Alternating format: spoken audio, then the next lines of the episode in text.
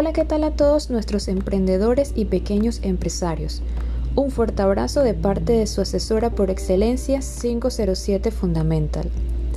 Muchos son los emprendedores que se encuentran en constante confusión en cuanto a cómo proyectar o lanzar su marca, productos y servicios. Por eso en esta ocasión hablaremos un poco al respecto. Primero que todo, tenemos que entender que al momento de lanzar un negocio, producto o servicio, somos un ente no reconocido, por lo cual debemos enfocarnos en ganarnos la confianza y aprobación de las personas que nos siguen en nuestros diferentes canales de comercialización. En ese contexto, la imagen juega un papel importante, porque es precisamente nuestra imagen la que hablará por nosotros en esa primera impresión. Al principio como personas sin experiencia podemos cometer ciertos errores, pero cada día debemos seguir reinventándonos. Como segundo punto, es importante hacer un análisis minucioso de qué valor puede tener nuestra marca para nuestros clientes.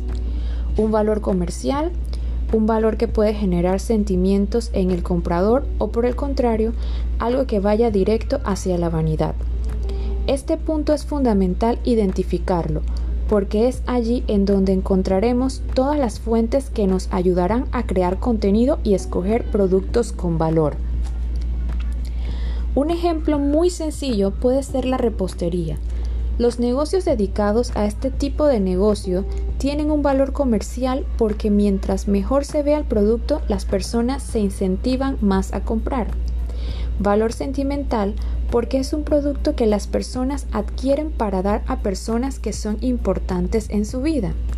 Y valor social porque es un producto que por lo general reúne familias y amistades. Realiza este ejercicio con tus productos o servicios y analiza qué tipo de valor puede tener para el cliente. Y si aún te sientes un poco confundida o confundido, te invitamos a adquirir tu planificador de marketing para hacerlo de forma exitosa. Esperamos que esta información les haya servido de mucha ayuda y nos vemos en un próximo podcast con más tips.